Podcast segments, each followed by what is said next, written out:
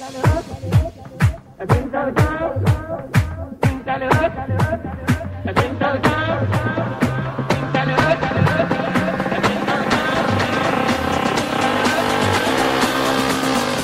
Amigas, amigos, ¿qué tal? Muy buenas, bienvenidos aquí a FreeBet, al programa de apuestas de Radio Marca que te va a acompañar aproximadamente 60 minutazos hablando de fútbol y apuestas, de tenis y apuestas, de Premier y apuestas, de la Liga y apuestas, de Segunda y apuestas, siempre con responsabilidad y siempre para gente que tenga más de 18 años y sobre todo la cabeza es suficiente como para asimilar este juego que ya sabéis siempre llega de la mano de los mejores de Winamax que es la casa de apuestas que nos da muchísimo más apostando lo mismo siempre con buenas cuotas con grandes mercados con sus super cuotas con sus my match las oportunidades de generar nuestras propias apuestas. Y con esas dos free bets de 20 euros que tenemos a vuestra disposición para poder ganarla. Solo tenéis que hacer dos cosas, muy gratis y muy fáciles.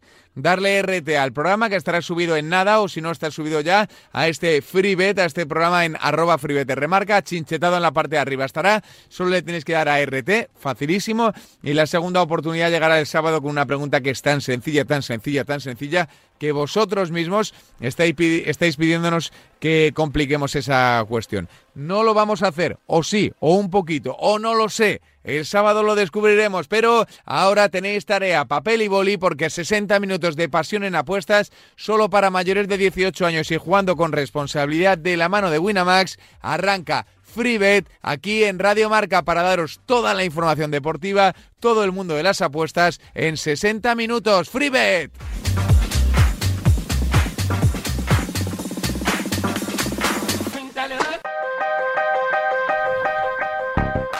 Arrancamos hablando de fútbol, porque hay parón de selecciones. Hola, arroba Josema Bet. Josema, ¿qué tal? Muy, muy buenas. Hola, Javi, ¿qué tal? Muy buenas. ¿Cómo andas, amigo? ¿Todo bien? Todo bien, todo bien. Aquí preparados para allá, para los playoffs del Mundial. Claro. Y por, y por cierto, la semana que viene ya es el sorteo del Mundial, que eso yo creo que poca gente lo sabe. Sí, sí, además eh, un sorteo muy interesante. Lo digo porque va a haber muchos condicionantes y va a haber aparte de condicionantes, que lo vamos a contar en Radio Marca en directo, ¿eh? que la gente esté ahí pendiente, eh, creo que es más importante que nunca el camino que tengas. Luego siempre decimos lo mismo, pero, pero el camino de España y de cualquier otra selección es realmente importante, porque como va a ser un mundial muy particular, en mi opinión, ¿eh? cuanto más fácil sea el sorteo, o sea, no es un mundial en junio y no es un mundial de de mejores equipos, sino de estados de forma, creo yo, ¿eh? No sé, tengo ahí esa sensación. Entonces, cuanto más fácil lo tengas al principio, seguro que más energías tienes para el final. Pero bueno, eso ya es una, una visión porque es un mundial especial, ¿eh, Josema? Las cosas como son, con cambio de fechas, con picos de forma muy particulares, con movimientos de mercado eh, dos meses antes y no siete meses antes. Hay muchas cositas en este mundial, eh, Josema, que hay que saber interpretar. Sí, de hecho yo en esos meses creo que no hubo ninguno. En noviembre y diciembre ninguno en la historia. Creo que no, vamos, creo que no. Creo que ninguno en la historia fue en, en esos meses. Entonces, bueno, pues ya no es lo habitual de cómo están los jugadores después de toda la temporada que muchas veces escuchábamos eso de que llega muy cansado tal jugador, este otro también. Bueno, esta vez no va a poder ser así. Esta vez no va a haber, al menos esa disculpa no la va a poder haber. Habrá otras.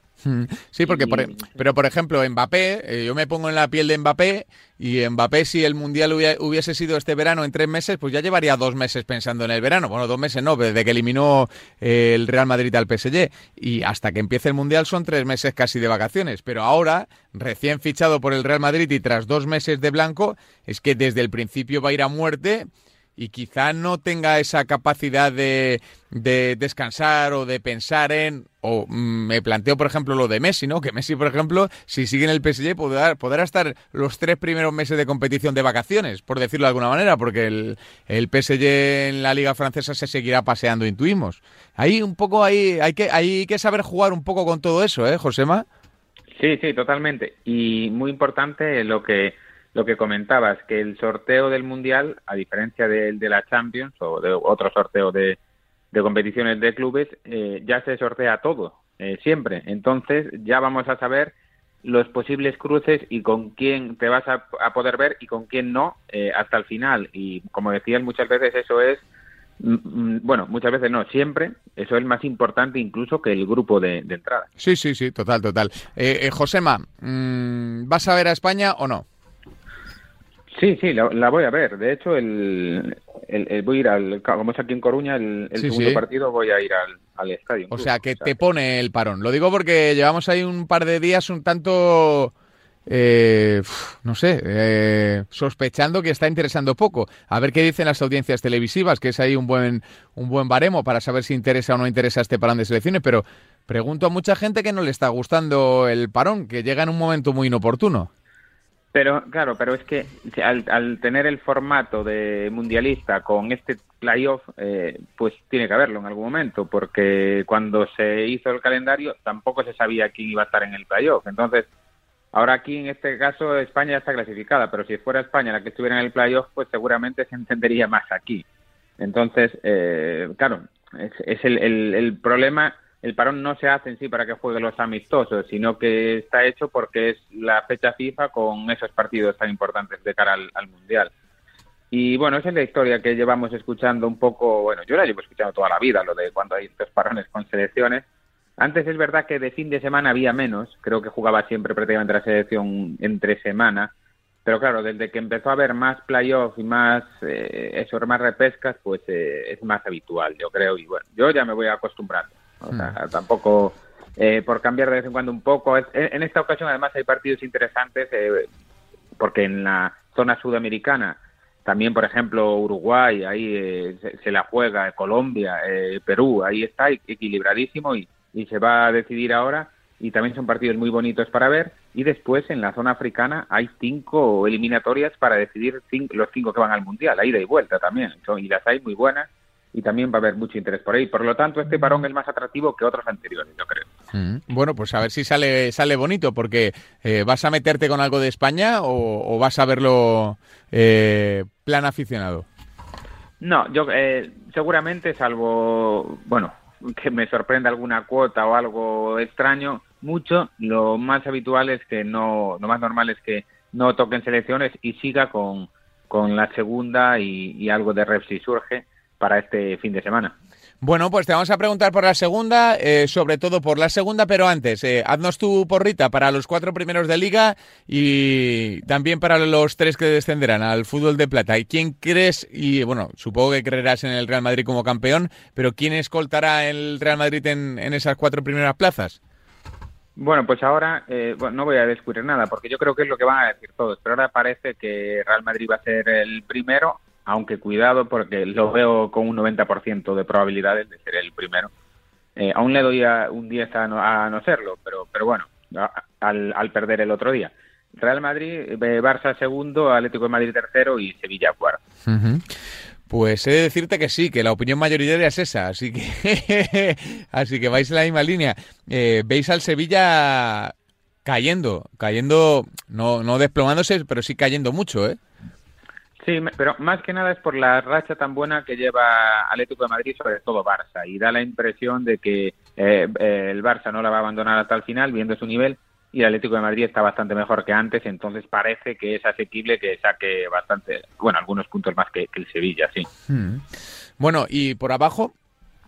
Bueno, pues por abajo, eh, Levante yo creo que ya perdió la última bala en la última jornada al perder en Pamplona, parece claro a la vez eh, perdiendo en Granada, perdiendo con el Granada también. Y el tercero, ahora mismo está el Mallorca, pero yo creo que va a ser el Cádiz, que aunque salió esta semana, y lo siento por los gaditanos, pero a mí me da la sensación que, de aquí al final va a sacar más puntos el, Mallorca que el Cádiz.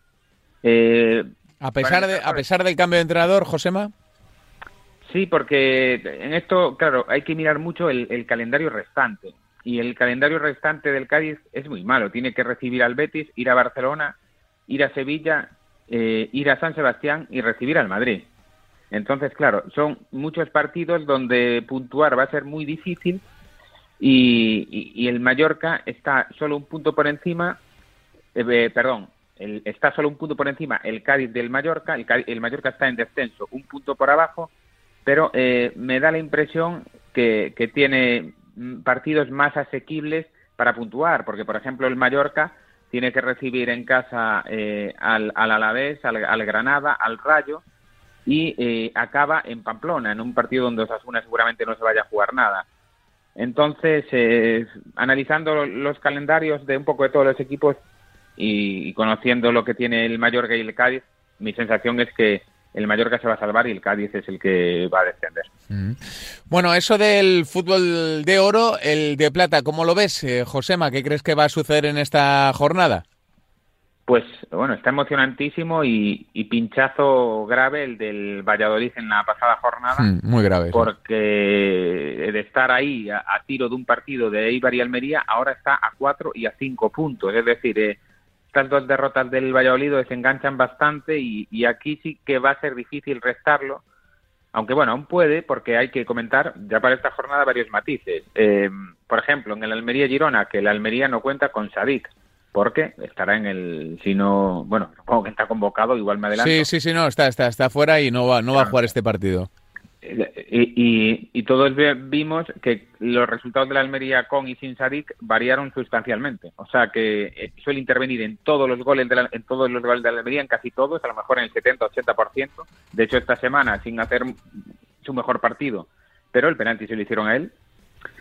Y y recibe a un Girona que viene en alza. Es un partido muy difícil para, para el Almería y, el Valladolid debería de ser una jornada donde, bueno, eh, podría ser que, restase si, si, gana, si le gana al Alcorcón. Después de esta jornada vamos a ver cómo queda porque puede ser clave. Y el Eibar, eh, que es el líder, debería de ganar a un Lugo que, bueno, que está haciendo el, el, gran milagro.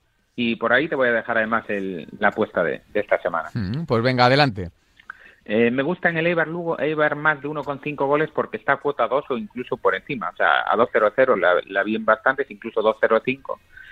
Y, y yo creo que, que, es una cuota muy buena y que el Eibar le debe de, ganar a, un Lugo que, es increíble lo que está haciendo. Eh, no, bueno, es que no, no nadie nos podemos explicar por qué solo perdió seis partidos en lo que va de liga, siendo jugador por jugador probablemente bueno, seguramente una de las dos, tres eh, plantillas más flojas.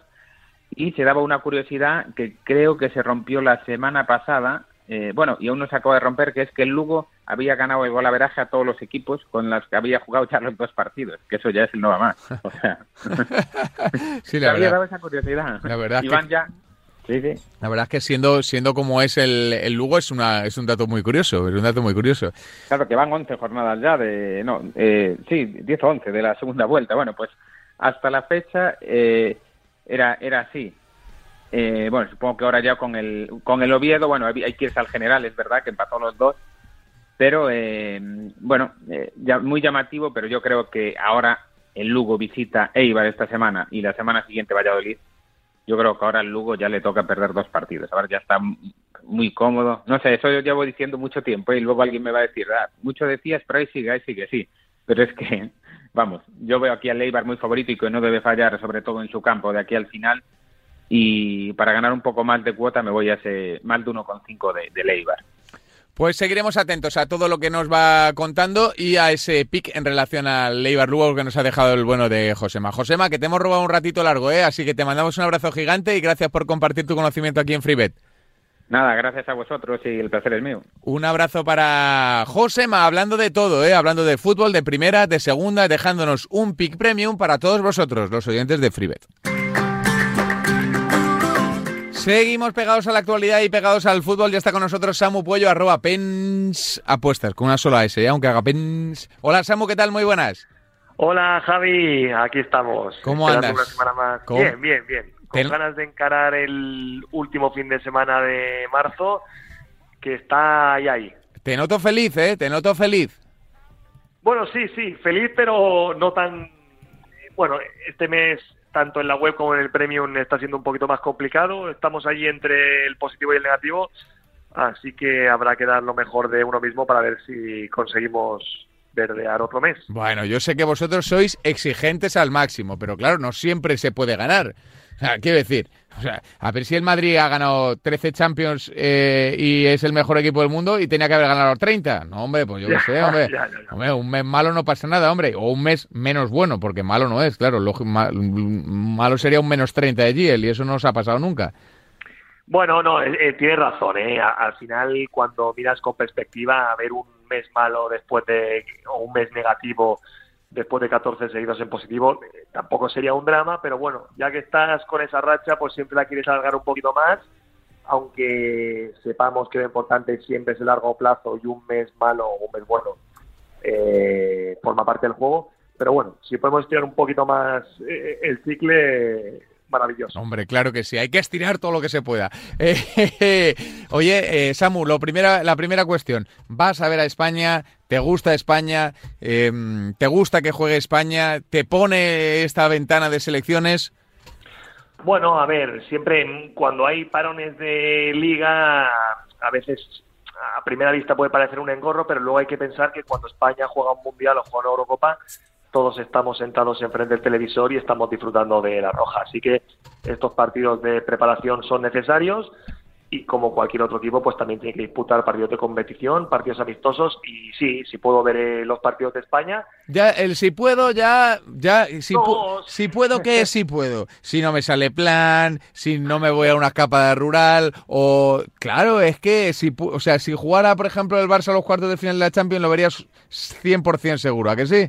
Bueno, digo si puedo, en plan, si no pasa nada raro. Ah, bueno, si no pasa nada raro, eso vale. Me rompo una pierna y me tienen que llevar al hospital o me roban el televisor o algo así, eh, lo veré. Me, roban, me roban el televisor como si te hubiera pasado toda la vida. ¿eh? A dos por tres se meten aquí en casa. sí, sí. No, no, afortunadamente no ha pasado nunca, pero no, intentaré ver el partido de España y vamos a ver porque Luis Enrique siempre nos deja alguna sorpresita y bueno, ahora después de todo lo que ha demostrado a muerte con el seleccionador, eh, podemos seguir diciendo que porque lleva este y deja de llevar a este otro, pero bueno, de momento el tiempo le está dando la razón, que es el que más sabe, es el que cobra por ello y, por eso está allí él y nosotros estamos en, casa. Así que a muerte con, con España y vamos a ver qué sensación nos deja en, estos compromisos. Bueno, pues eh, así está un poco el plan eh, semanal o fin de semanal de arroba pensapuestas. Eh, ¿Vais a hacer algo con las elecciones o no? ¿O esperar? No, no. Mm, en principio no. Le echaremos un vistazo a toda la jornada. Ya hemos hecho un análisis así un poquito por encima general, pero luego veremos si hay alguna cuota interesante, pero en principio nosotros nos centraremos en lo nuestro, que es el fútbol español, donde apostamos habitualmente y bueno, y a ver qué tal será el fin de semana. Bueno, eso de, la selección o de las selecciones. Eh, te voy a hacer la porra que, estamos haciendo en el día de hoy y luego te dejamos o dejamos que, relatéis el pick que vais a que vais a lanzar en abierto. A ver, primero, segundo, tercero y cuarto en la liga. Primero Real Madrid. Creo que sería una hecatombe y una sorpresa mayúscula que a pesar del 0-4 y de, que, de todo lo que se está diciendo, el Madrid no, no campeonará este año. Así que primero, sin discusión, Real Madrid. Segundo, creo que va a ser el Barça, por esta línea claramente ascendente que lleva. Tercero, el Atlético de Madrid, que eh, pasó por algún bache y momentos complicados, pero se ha rehecho y al final va a estar ahí. Y creo que va a acabar la temporada a un buen nivel, además con la moral por las nubes tras avanzar ronda en la Champions. Y cuarto, creo que va a ser el Sevilla, pero ojo, ojo porque el Sevilla, y ojalá sea cuarto porque llevamos una apuesta que es que el Sevilla finaliza entre los cuatro primeros desde inicio de temporada, pero el Sevilla no me está dando buenas sensaciones. El Sevilla en liga se está mostrando eh, muy bien en cuanto a puntos se refiere, pero las sensaciones no estaban siendo muy buenas. Es lo que decimos de Atlético en alguna ocasión. Ganar siempre por 1-0 tiene, tiene peligros. Y es que el día que no estés acertado o que el rival te marca algún gol en un rebote, en una contra, en un penalti inventado o con el culo, Em, vas a dejarte puntos por el camino. Y es lo que le está pasando. El Sevilla es un equipo que no pierde, pero es un, equipo que empata mucho y por tanto se está dejando en muchas jornadas dos puntos y lo puede acusar. Em, puede que me equivoque, pero el Sevilla em, no me está transmitiendo buenas sensaciones. Y si el Betis estuviera un poco más fino, ojo, porque tampoco daría por hecho que se mete entre los cuatro primeros. Ostras, esa está bien, esa está bien. Eh, todos vemos al Sevilla un poco ahí de, capa caída, pero ahí Samu va un poquito más allá. A ver si. Sí, yo, creo que Barça y Atlético van a empujar y van a quedar por delante el Sevilla. Puede que me equivoque, porque igual que el Atlético pasó un bache y ahora está bien, y de la misma forma en que el Barcelona empezó mal la temporada y ahora está muy bien, el Sevilla puede hacer lo mismo. Además, está eliminado de Europa, pero las eliminaciones de Europa mm, no creo que le hayan sentado bien. En la Champions tenía un grupo asequible, la verdad, y luego en la Europa League era favorito y las sensaciones que dejó ante el West Ham no fueron buenas. El partido de ida fue ligeramente superior, en el de vuelta fue claramente superado y creo que esto les puede afectar. Si no se rehacen pronto, cuidadito con el Sevilla. Hmm. Y luego te pregunto por lo de abajo, por lo del descenso, Samu. Bueno, el descenso parece que el Levante claramente va a ser el primero el primer equipo que descienda. Mm, me sorprende por plantilla, no tuvieron paciencia con el entrenador. Para mí un claro y un grave error.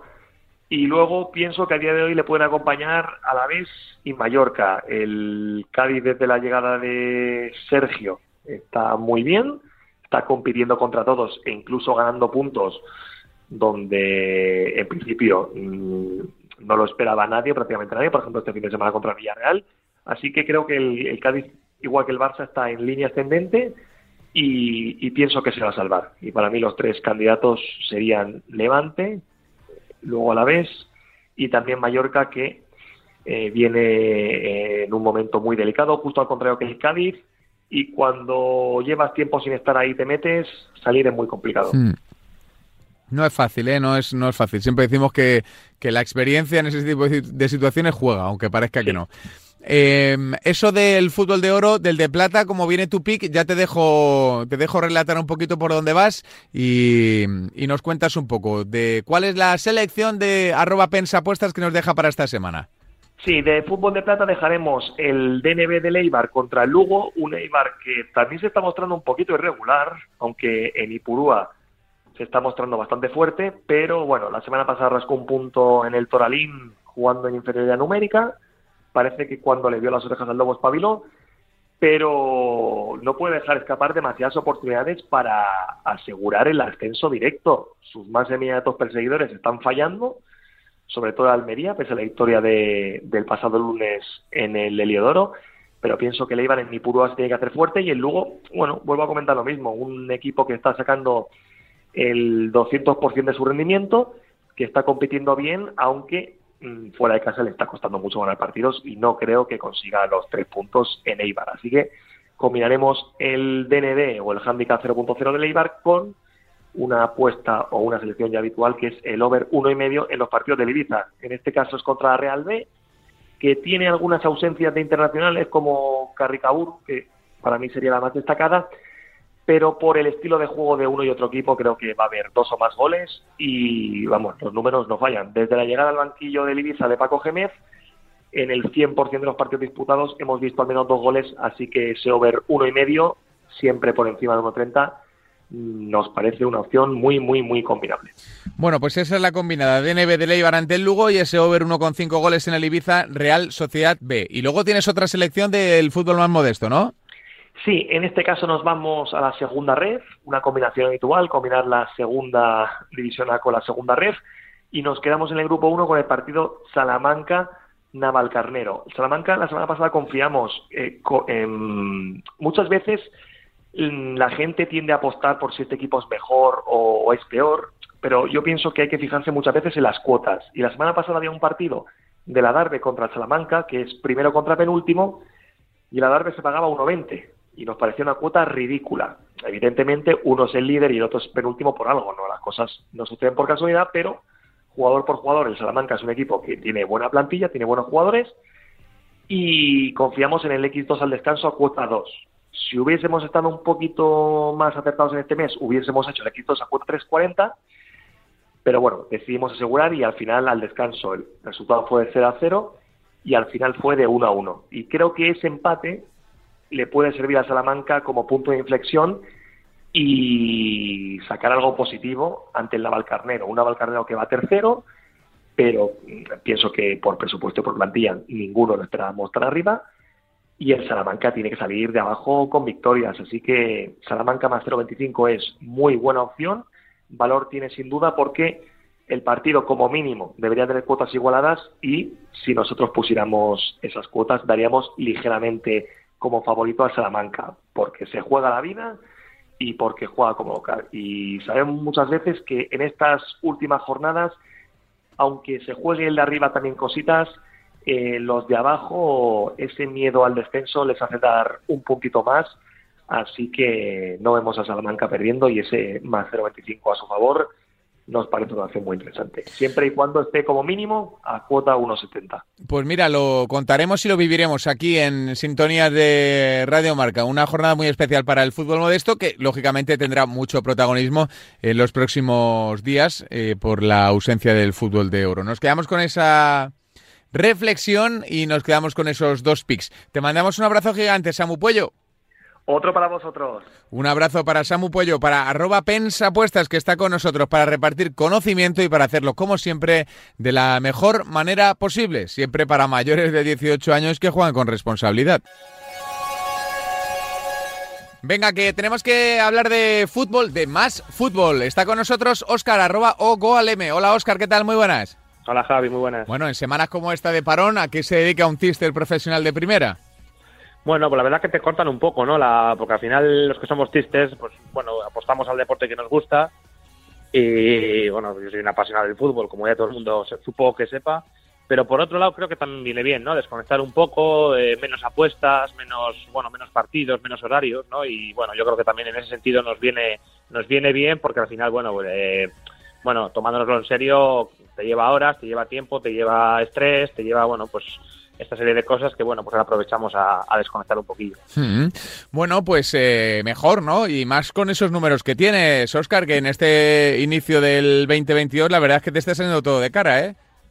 Sí, esto a veces, bueno, pues va la corriente a favor o va en contra, ¿no? Entonces, bueno, pues sí que es verdad que desde que se ha iniciado el 2022, pues va, va a favor y además creo que es muy importante porque bueno porque siempre nos fijamos en bueno yo por lo menos pues intento acabar los años en positivo entonces bueno pues todo lo que sea coger a la moral al principio y coger un poco de colchón y trabajar más tranquilo yo creo que es bueno hmm. bueno eh, vamos a meternos un poco en, en harina este fin de semana supongo que tienes poco lío en cuanto a apuestas supongo que repasar un poquito todo pero eh, tienes claro quién va a ser campeón y cuatro primeros Oscar o no Hombre, yo creo que sí, ¿no? Yo creo que yo creo que al Madrid no se debería de escapar la Liga.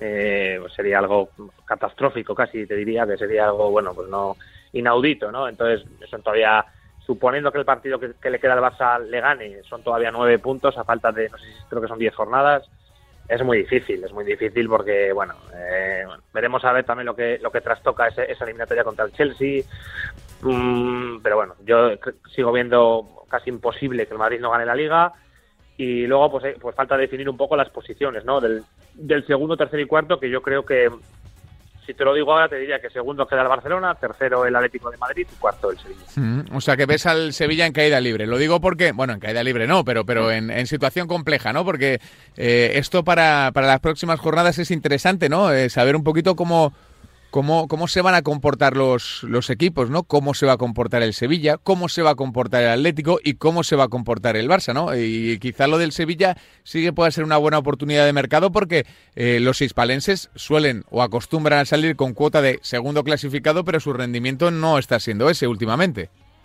Claro, a ver, hay que tener varias cosas en cuenta aquí. El Sevilla es verdad que ha bajado, tenía mucho, mucho margen de puntos. Eh, yo fíjate, llevo publicado que el Atlético de Madrid gana la Liga sin Madrid o Barça y la he visto perdida todo el año, porque es que estaba a 12 puntos jugando fatal y tal, pero al final esto es fútbol, es muy largo y ya está a 3 puntos del Sevilla.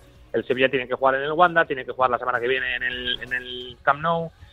Pero, eh, como te digo, cautela, porque al final el, tanto el Atlético como el Barcelona van a estar eh, jugando competición europea y el Sevilla ya no. Entonces, el Sevilla ha tenido muchísimas lesiones, muchísimos contratiempos, que ahora lo más normal es que esté la cosa más tranquila, solo tiene un partido cada fin de semana y yo creo que, bueno, pues que deberían un poco de, dar un paso adelante, porque el equipo de Lopetegui es verdad que lleva toda la temporada, es verdad que es un equipo muy resultadista, es un equipo muy serio, pero lleva toda la temporada, me da, me da a mí la sensación cuando veo los partidos, de jugando a especular, de jugando a, a que llegue el minuto 75 con el empate ahí y luego te pues apretar un poco y ganar al final. Y esto al final, pues claro, es muy complicado sostener en el tiempo victoria tras victoria, ¿no? Entonces ahora ya, dentro de una dinámica donde no ganan, les cuesta mucho hacer gol, les cuesta mucho generar. Y bueno, vamos a ver, vamos a ver, con, porque con todo esto que te digo, bueno, si te he dicho que creo que va a quedar, que como la semana pasada, que van a adelantar tanto Barcelona y Atlético a Sevilla, pero bueno, eh, hay que verlo. Mm. Bueno, eso que hay que verlo porque la trayectoria de unos y de otros se puede ver trastocada por este parón por internacionales. Te pregunto por lo de abajo, Oscar. Eh, eh, parece que el Cádiz ha levantado un poco la situación tras la destitución de Cervera la llegada de Sergio. Parece que el Mallorca decide dar un giro de 360 despidiendo a Luis García. Y parece que el Alavés está atascado. Eh, aquí hay un batiburrillo muy bueno en la parte de abajo, ¿eh? Hay un batiburrillo de narices. la verdad que sí, el Granada tampoco hay que descartarle porque, bueno, el otro día ha ganado, ha ganado un partido importante, pero yo creo que, que el Granada va, también va a sufrir. El, el Mallorca, si finalmente, no sé si es oficial ya, firma Javier Aguirre, creo que da la clave con un entrenador al final de estos, perro viejo, ¿no? Que se, que se ha visto en estas, en estas situaciones muchas veces eh, ¿Quién más está por ahí? El, el, Cádiz, mira, el Cádiz yo pues me hubiese equivocado porque yo pensaba que con Sergio no iban a mejorar tanto y la verdad que el Cádiz ha mejorado, ha mejorado tanto en juego como en resultados, como en crear ocasiones de gol. El Cádiz al final, bueno, pues ahora mismo está fuera del descenso. Entonces, entre esos tres va a haber, el Alavés es el que peor pinta tiene, yo creo. Bueno, va a haber tortas, desde luego que al final dando por hecho, entre comillas, que el Levante ya ha descendido, pues vamos, los otros dos puestos va a haber, va a haber que sudarlos y, bien. Mm, bueno, pues eh, ese es el análisis de la división de oro del fútbol español. Y para cerrar, Oscar, te queríamos preguntar un poco por el fútbol de plata, que no sé si estás siguiendo mucho, que creo que sí, porque buen amante del fútbol eres pero que por arriba está de locos también. Los de abajo se han descolgado un poco, los cuatro que van a descender a Segunda División B está muy marcada la línea, aunque bueno, pues la Real Sociedad B de Alonso y, el Fuenlabrada de Sandoval ahí todavía tienen sus opciones, pero lo de arriba está precioso, pero precioso, precioso. Bueno, pocas. Yo creo que tanto Fuenlabrada como Real Sociedad B tienen pocas opciones de salvarse porque bueno, están a distancia. La Real, yo creo que si hubiese ganado el último partido Mirandés, sí que se hubiese metido ahí, pero bueno, al final son chavales jóvenes, entre comillas, porque esto quiero que se entienda, les da un poco igual, ¿no? El descenso no es lo mismo que otro club. Entonces, yo creo que la Real al final va a acabar descendiendo, el, la Real B el, y el Fuenlabrada también. Es que está, es lo que dices, al final parece que estás ahí a 6, 7 puntos, pero es que es mucho. En segunda división eso, es un mundo. Y luego por arriba, pues, pues bueno, pues parece ser que, el, que la Almería y el Eibar eh, lo tenían un poco hecho, entre comillas, también, de ser los dos primeros, pero bueno, el Valladolid tiene un equipazo, tiene un entrenador también muy bueno. Eh, bueno, va a estar va a estar interesante y a ver quién quedó, suben de directos y luego ya, pues a ver ese playoff, a ver quién queda y a ver quién da la sorpresa, ¿no? Mm, ¿Te parece, Oscar, eh, que este año el tercero sí que tiene muchas opciones de subir? Lo digo porque muchas veces él no, no ha sido no ha sido el tercero, ha sido el sexto. Curiosamente, en muchas ocasiones el que ha conseguido el, ascenso. Lo digo por, por, la diferencia que hay un poco, ¿no? Entre, entre los tres mejores de la categoría, que son Eibar, Almería y Valladolid. Creo que en eso podemos coincidir todos. Y el cuarto, ¿no? Y quizá ahí, si el Valladolid se mete en, en playoff, lo tenga todo en la mano y no, no quiero dramatizar y ni exagerar, pero, pero sí que salga como muy, muy favorito para el ascenso directo, para el ascenso en playoff. Eh, no, yo no lo veo así. No, no, te quiero contradecir, pero no. No, no, que va, al contrario. Es que me, da la sensación, lo hablaba el otro día con un compañero que decía, Oscar, que, que para el Valladolid es una faena, pero una enorme faena, el, digo el Valladolid porque creo que será el tercero. Es una enorme faena haber caído este año en, eh, en el fútbol de plata porque cualquier otro año creo que hubiera ascendido. Yo es que además, yo creo que solo hay que mirar la estadística. Yo creo que el tercero acaba ascendiendo pocas veces en el playoff. Muy pocas, muy pocas, muy pocas. Claro, para empezar porque te llevas el palo de no subir de los dos primeros. Al final ese palo solo se le va a llevar el tercero, digamos que es el que más opciones va a tener. Entonces ya partes con ese palo, con ese, bueno, pues con ese dolor, ¿no? De haber sido primero o segundo.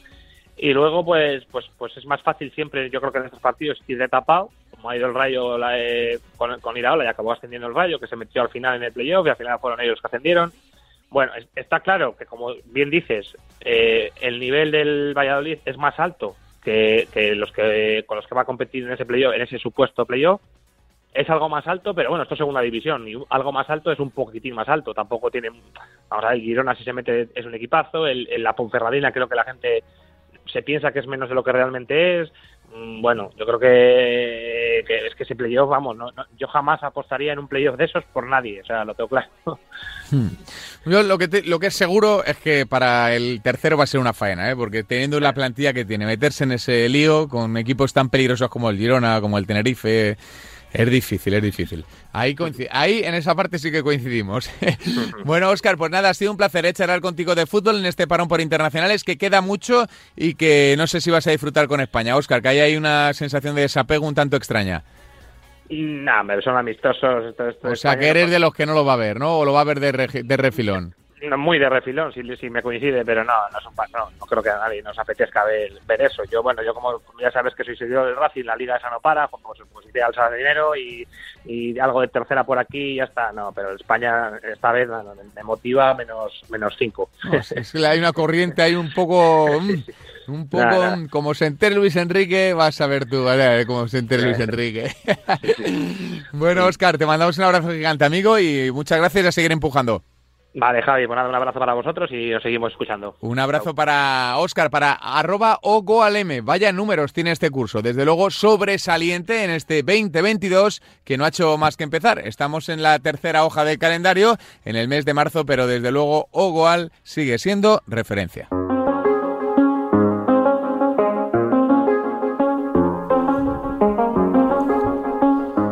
Venga, que arranca el espacio Winamax. Ya sabéis que, en esta casa de apuestas vas a encontrar los, los mejores mercados, las mejores cuotas, las super cuotas y también los My Match, que son yo creo que una de las grandes revelaciones de la temporada es la manera de crear tu propia apuesta con goles, con saques de esquina, con tarjetas amarillas, con actuaciones individuales, con lo que quieras, gracias a Winamax. Además, tenemos a Papá Noel con nosotros. Hola Carlos Vicente Gómez, ¿qué tal? Muy buenas. Hola, ¿qué tal Javi? Muy buenas. ¿Todo en orden? Todo en orden, todo correcto, todo decente y todo a pedir de boca. ¿Todo bien? Fantástico, Chitu, ¿eh? Muy bien. ¡Yuhu!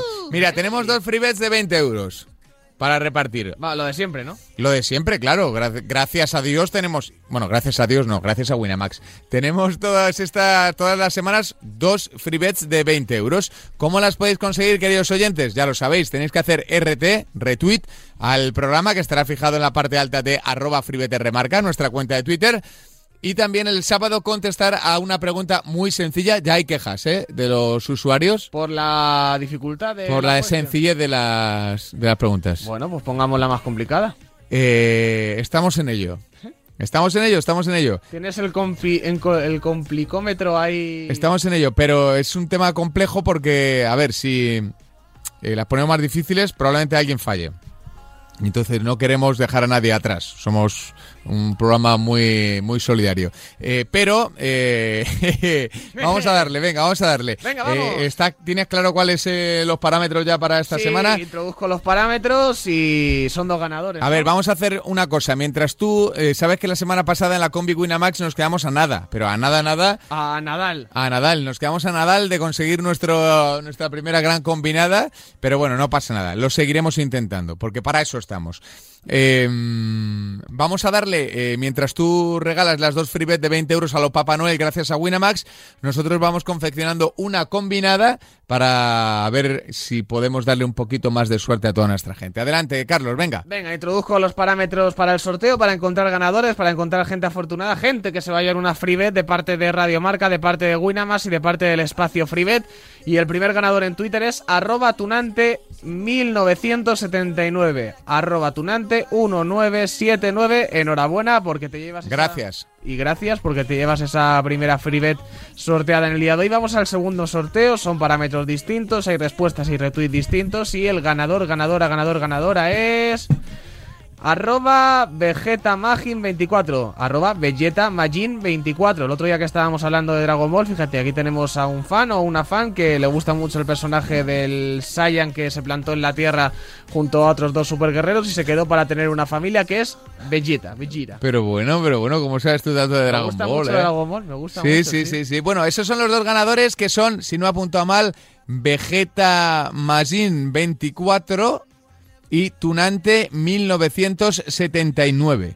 Estos son los dos ganadores de las dos freebets de 20 euros. Y ahora con eso, con esa freebet de 20 euros que tenéis que poneros en contacto con nosotros y os la haremos llegar gracias a Winamax, eh, os damos una recomendación, una combinada en función de todo lo que hemos escuchado durante el programa y también de nuestra propia opinión. ¿Te parece bien, Chitu? Vale, pues tú me dices si yo si veo algo raro te paro los pies. A ver, mira, eh, nuestro hermano Paco Gémez lo está haciendo muy bien. Sí, con el Ibiza ya le van a dar una calle allí y todo, creo. Pues eh, vamos a buscar el triunfo del Ibiza ante la Real Sociedad B de Xavi Alonso.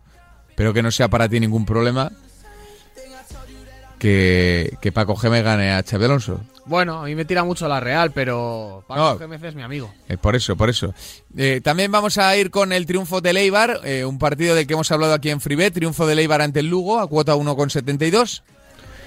El triunfo del Zaragoza ante la Morevieta a 2 euros por euro apostado. Estamos yendo a cuotas un poquito más sencillas que otros días, a ver si tenemos suerte. Y también la doble oportunidad del Cartagena o empate en el Molinón, que me gusta mucho el Cartagena ahí con Rubén Castro a tope y me está decepcionando mucho el Sporting. Sí. Estas son las cuatro selecciones de segunda. Sí, vale. Pues, ¿Te gustan? Sí, sí, sí. Ya sabes que yo con los compañeros de gol veo mucha segunda división, o sea que más o menos son cosas que pueden suceder y bueno, pues partidos que se pueden dar y resultados más que asequibles. Yo te diría que sí a, a todas. eh. Tengo ahí un poco de dudas con el Eibar últimamente, me trae un poco loco, pero Sí. bueno, como es eh, ahí el primero de la segunda, pues vamos a darle confianza. Vamos a confiar en ellos. Y luego, eh, esta ya te toca elegirla a ti gracias a Winamax, ya sabéis, este portal de apuestas que te da más, muchísimo más, apostando lo mismo, con grandes cuotas, super cuotas, con eh, los My Match y con todas estas cosas. Ya tenemos una cuota 10,74 por euro apostado, pero te dejo elegir la de España-Albania, venga. Que es el partido a las eh, 8 menos cuarto, España-Albania, en casa. Ejercemos como locales. Y pone aquí que eh, los mercados principales, un altísimo porcentaje está eligiendo el mercado principal, el 1, que tiene cuota muy baja. Así que te dejo elegir si quieres crear un My Match, si quieres eh, darle a algún goleador, si quieres eh, darle a over-under de goles, lo que tú quieras. Eh, pues mira, yo creo que en ese encuentro vamos a ver muchos goles, así que métele un más de 3,5. y- ¿Más de 3,5? Sí, sí, más de Venga, 3,5. vamos a buscar más de 3,5 Que va a haber goles. goleada de la selección Que, española. que pensé que ibas a decir más de 2,5, pero vamos a buscar más de 3,5. Aquí está, más de 3,5 a cuota 2,85.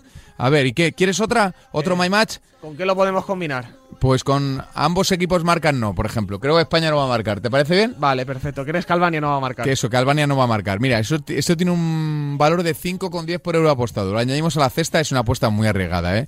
Pero, pero bueno, la, cuota es a 54,75 por euro apostado. Esto os recomendamos siempre de manera recreativa apostar por el Ibiza, el Eibar, el Zaragoza, el Cartagena o empate y ese ambos eh, equipos marcan no y más de 3,5 goles a cuota 50 y cu- a cuota 5 54,75 el último my match a 5,10 por euro apostado. Pues eh, queda todo dicho, Chitu. Ha sido un placer estar contigo. El gusto es mío. La semana que viene más. Eso es, gracias Papá Noel y también gracias a Winamax, que ya sabéis que son la casa de apuestas que nos ofrece super cuotas, My Match, grandes mercados y que encima nos regalan dos free bets de 20 euros. Ya sabéis, tenéis que hacer RT o contestar a la pregunta que lanzaremos el sábado para poder ganar esas free bets que cada semana reparte Carlos Vicente Gómez. Venga, seguimos.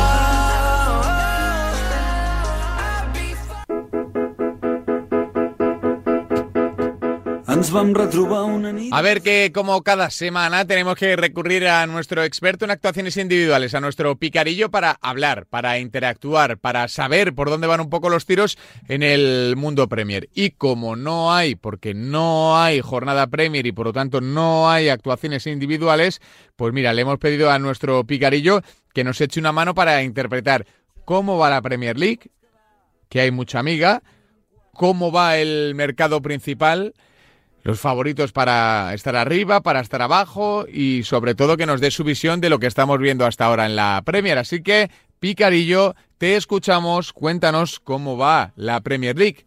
Nos ha dejado esta nota de audio, así que todos atentos, que esto es caviar.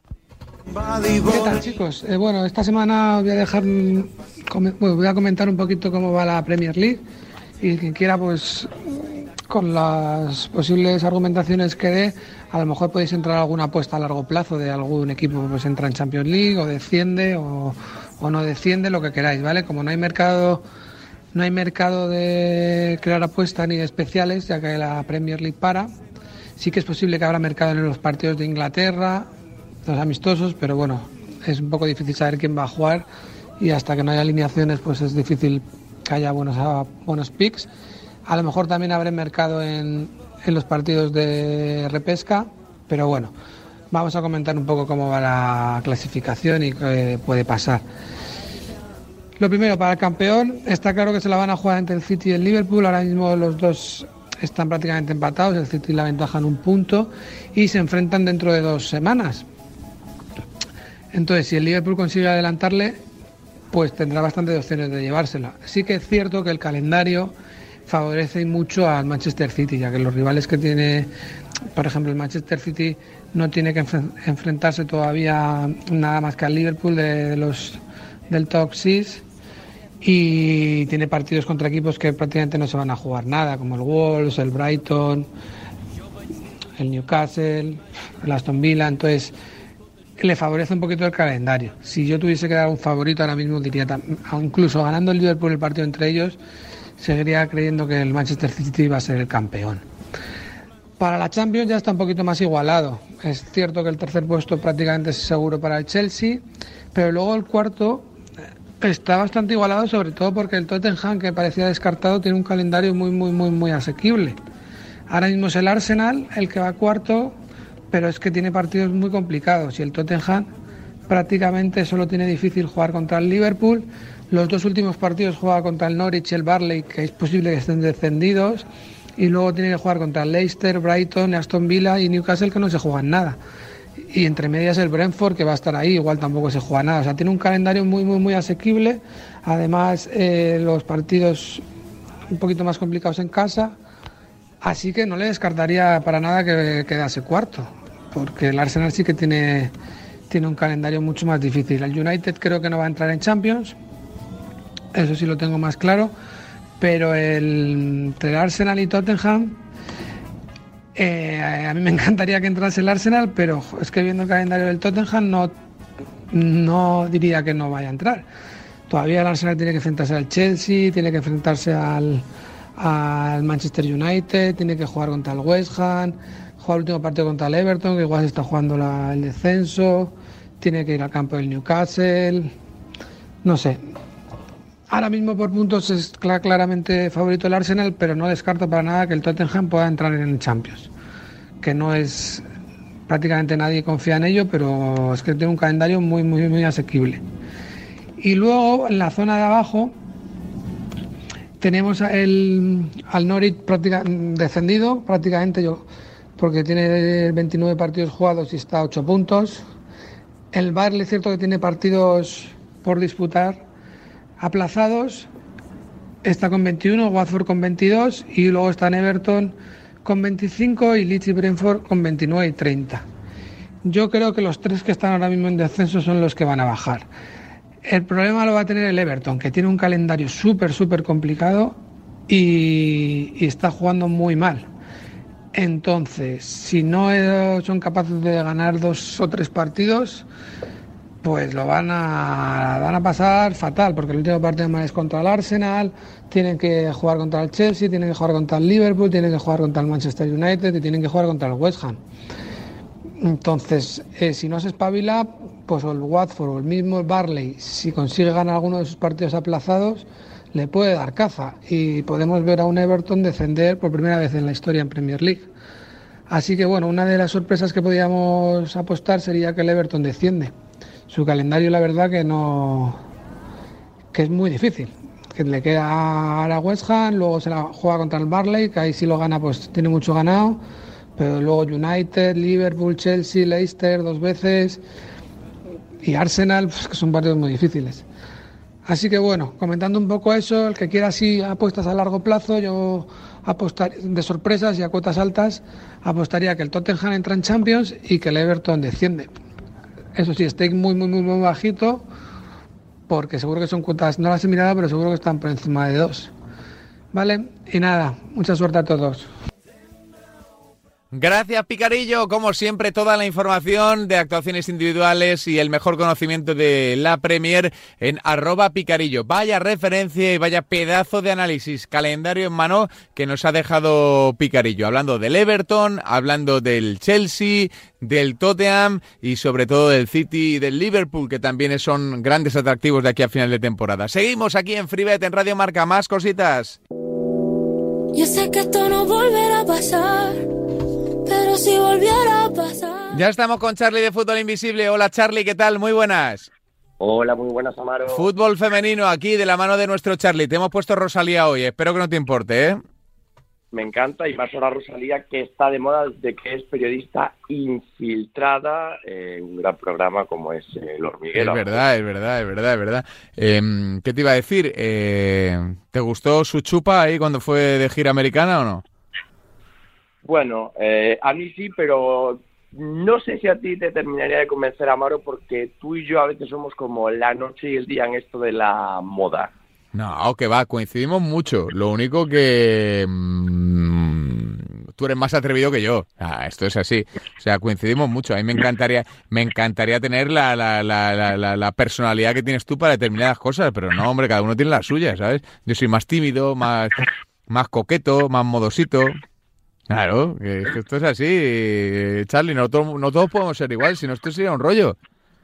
Eso es totalmente cierto, Amaro. Tú eres más tirando como a Cayetano y yo más como si hizo ahora MDLR, esto que canta el Morán, ¿no? qué canalla eres, qué canalla eres. Em, Charlie, bueno, venga, ¿estás preparado para la jornada de fútbol femenino o no? Siempre preparado y además con la resaca que nos ha dejado este partido de Champions, el primer clásico en competición europea entre Real Madrid y Barcelona, que el primer asalto se ha llevado el Barça y la próxima semana, pues en un Camp Nou totalmente lleno, pues tendremos ya el partido definitivo. Eh, ¿Estabas preparado para, para el tema de la polémica arbitral en el fútbol femenino? ¿Te lo veías venir esta polémica de, de- de tanto experto en fútbol femenino o no? Bueno, cuando un producto crece, en este caso pues es el fútbol femenino, pues es normal que haya más polémica, más gente pues que, empieza a verlo, que comenta, pues bueno, pues cada vez se parecerá más un poco al, al fútbol masculino.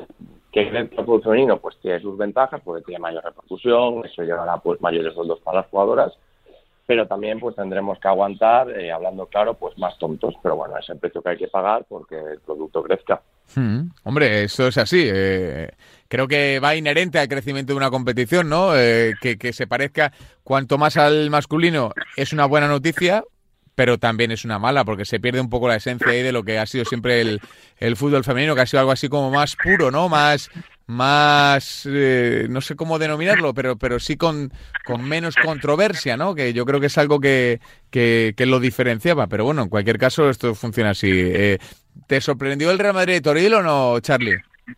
Sí, bueno, tampoco es que me sorprendiese. Llevamos comentando aquí varias semanas desde que, bueno, desde que pues, fue destituido. Yo desde el primer día dije que confiaba muchísimo en Toril porque es un entrenador que ha tenido en sus manos a jugadores absolutamente tops en edades formativas y estaba claro que era un entrenador que iba a saber gestionar ese vestuario, que sabe de fútbol, a pesar de que algunos criticaban que porque venía un hombre y no una mujer, bueno, pues ahí están los resultados. Hay mujeres muy capacitadas, pero bueno, entre todos los que estaban libres no había ninguna mujer que estuviese a la altura de Toril por su trayectoria y por jugadores como digo que han tenido, y ahí se ven los resultados. Es que desde que Toril cogió el equipo, es que tiene unos resultados, vamos, es que está totalmente, vamos, fuera de Champions, ya se hablaba de que era imposible que llegasen, y es que con un partido menos que ahora mismo tiene respecto al Atlético de Madrid, que marca esa zona, es que se puede meter. Y de hecho, este fin de semana contra el Levante y jugando en casa, que ya para hablar un poquito de los primeros pronósticos, yo veo bastante bueno un 1X a favor del Real Madrid y creo que tendrá buena cuota, porque contra el Barça la primera parte fue sensacional, de hecho se fue ganando, pero evidentemente pues el Barça pues más por su ritmo de partido y es un equipo que está totalmente a otro nivel, pero el Real Madrid está funcionando de maravilla y bueno, pues yo creo que contra el Levante es 1X, lo sacará muy a mi disgusto porque con cariño muy grande Ángel Villacampa, dentro del Levante, pero es que la plantilla que tiene en las granotas hoy en día deja muchísimo que desear, es una plantilla muy mal planificada por parte de la dirección deportiva y lo lógico es que ese partido se quede en Madrid. Hmm, eh, ¿Qué más partidos ves, eh, Charlie? Luego tenemos un Madrid-Barcelona, el Barça que ya es campeón de liga, como comentaba anteriormente, entre semana tiene el partido eh, definitivo de Champions con un Camp Nou lleno. Yo creo que Jonathan Giraldez, no digo que, que vaya a sacar todos los suplentes, pero sí que creo que hará un poquito más de rotaciones, quizás incluso de entrada alguna jugada del B. Entonces yo siempre digo Barça descanso final, pero en este caso creo que puede ser bueno un hándicap positivo a favor del Madrid. Creo que incluso a casa de apuestas, tal como se dio el partido de ida, que si no recuerdo mal fue un 7-0, quizás podemos tener incluso un hándicap más 6 a favor del Madrid o más 5,5 y yo creo que dependiendo del 11 que saque Jonathan Giralde, de eso la gente pues tendrá que estar un poquito atenta viendo las alineaciones una hora antes. Yo creo que puede ser una apuesta interesante porque, como te digo, teniendo el partido del Real Madrid eh, y un día tan histórico como es eh, el Nou en Champions, yo creo que Jonathan rotará y tampoco veo al Barcelona goleando por seis o siete goles. Mm. Eh, ¿Hay algún duelo así más especial para esta jornada en, en cuanto a lo clasificatorio o en cuanto a lo ambiental?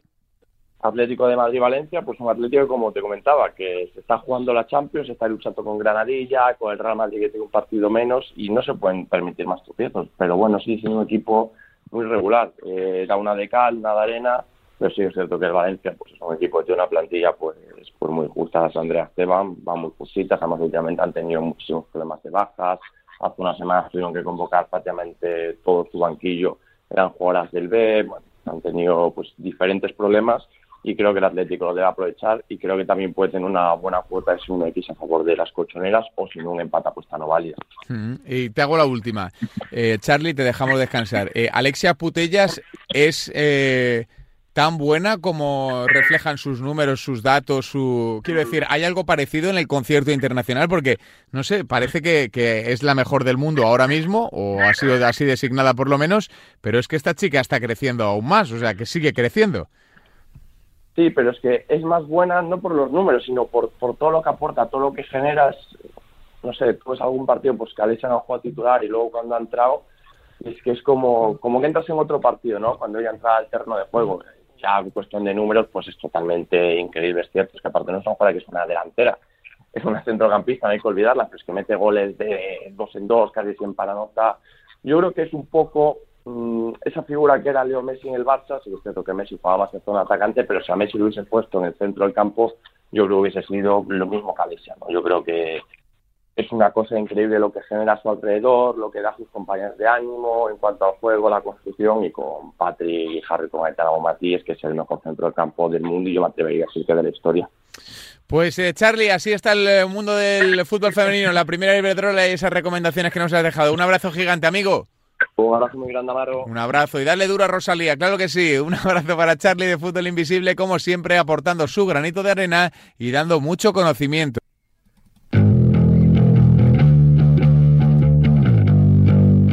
Venga, que cogemos la raqueta. Tenemos muchas cosas de las que hablar en el mundo del tenis y ya está con nosotros Sergi, nuestro especialista. Hola Sergi, ¿qué tal? Muy buenas.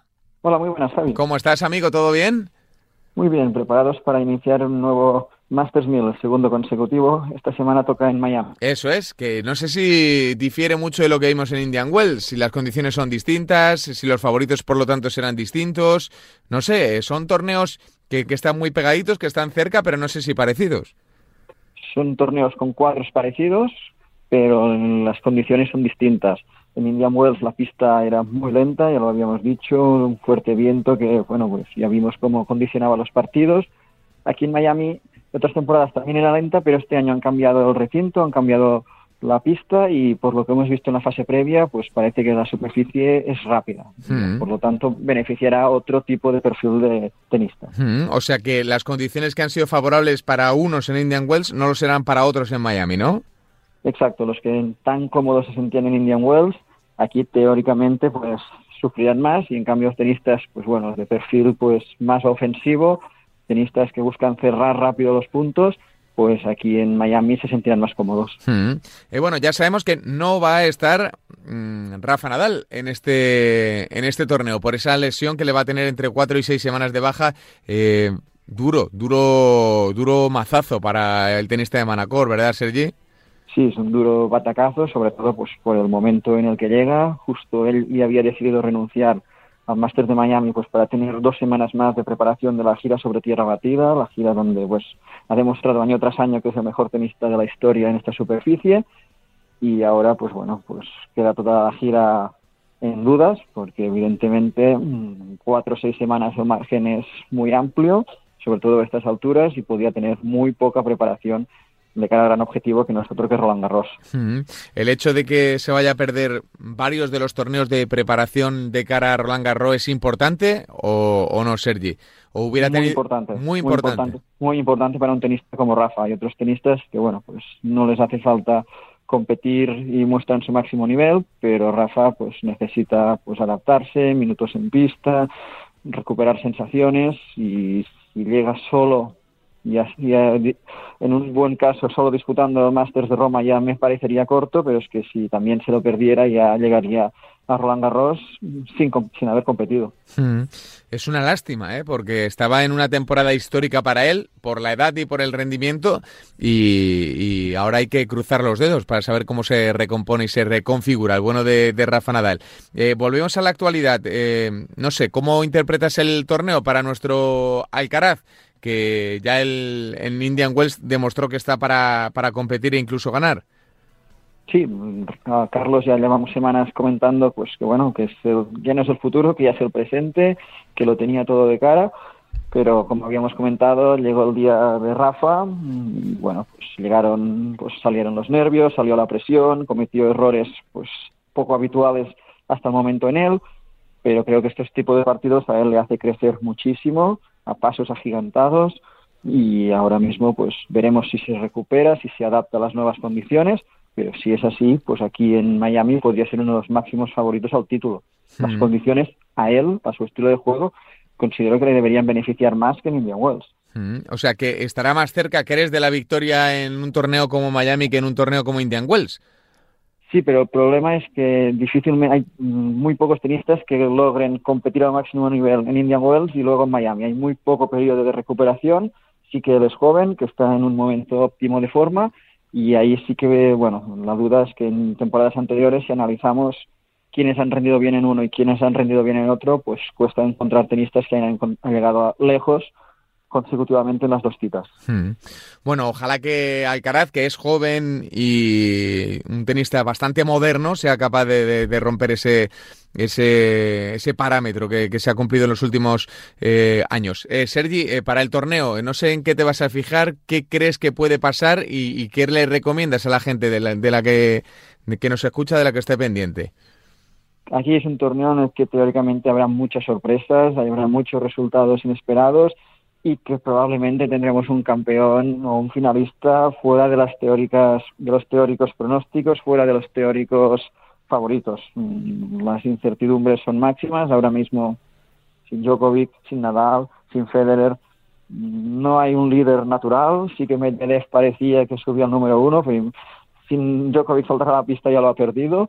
Y aquí, pues la realidad es que nunca ha rendido bien, nunca ha llegado a las últimas rondas, necesita llegar a semifinales para recuperar un número uno mundial y las sensaciones que está dejando no son nada alentadoras para pensar en ello.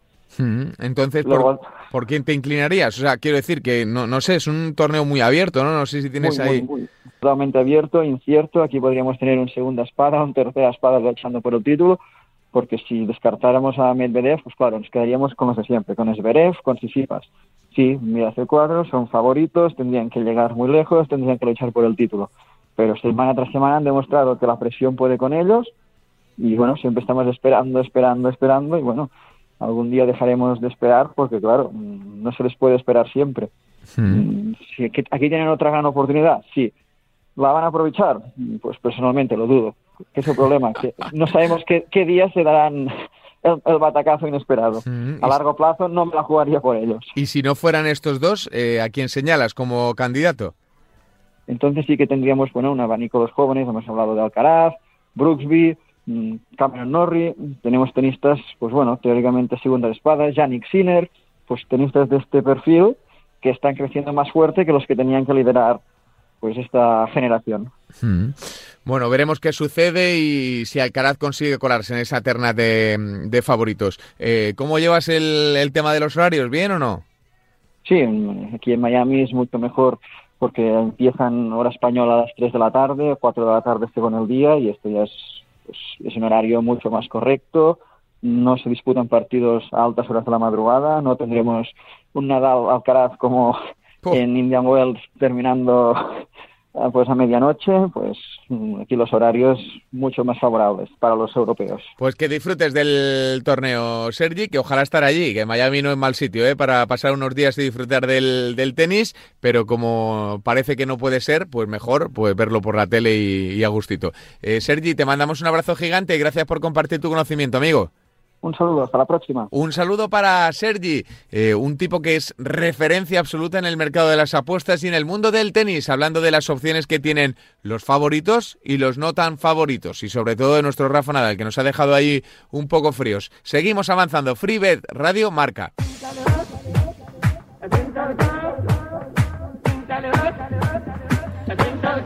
Bueno, llega la hora de recoger, ya nos hemos pasado. Ya le pedimos disculpas a toda la gente que estaba ahí enchufada en directo en, en Radio Marca, también que está escuchándonos a través del podcast o que lo hace a través de las aplicaciones móviles o que lo hace a través de cualquier plataforma digital, Spotify, Eomium, bueno, todas. Estamos en todas, así que ya sabéis que no tenéis excusa para escuchar FreeBet, el programa de apuestas de Radio Marca, que te recomienda apostar siempre con responsabilidad y solo si eres mayor de 18 años. Os recordamos nuestra cuenta de Twitter, arroba FreeBetRMarca. Ahí tenéis achinchetado el programa de hoy. Podéis ganar una FreeBet de 20 euros, totalmente gratis. Solo tenéis que darle a RT, RT, RT, el botoncito, RT, a nuestro tweet y participarás en esa eh, pequeña suerte que nos da Winamax, que nos otorga esas dos free bets de 20 euros y que vas a poder ganar una de ellas si eres uno de los afortunados y si das RT o el sábado estás atento a las redes sociales de arroba freebetrmarca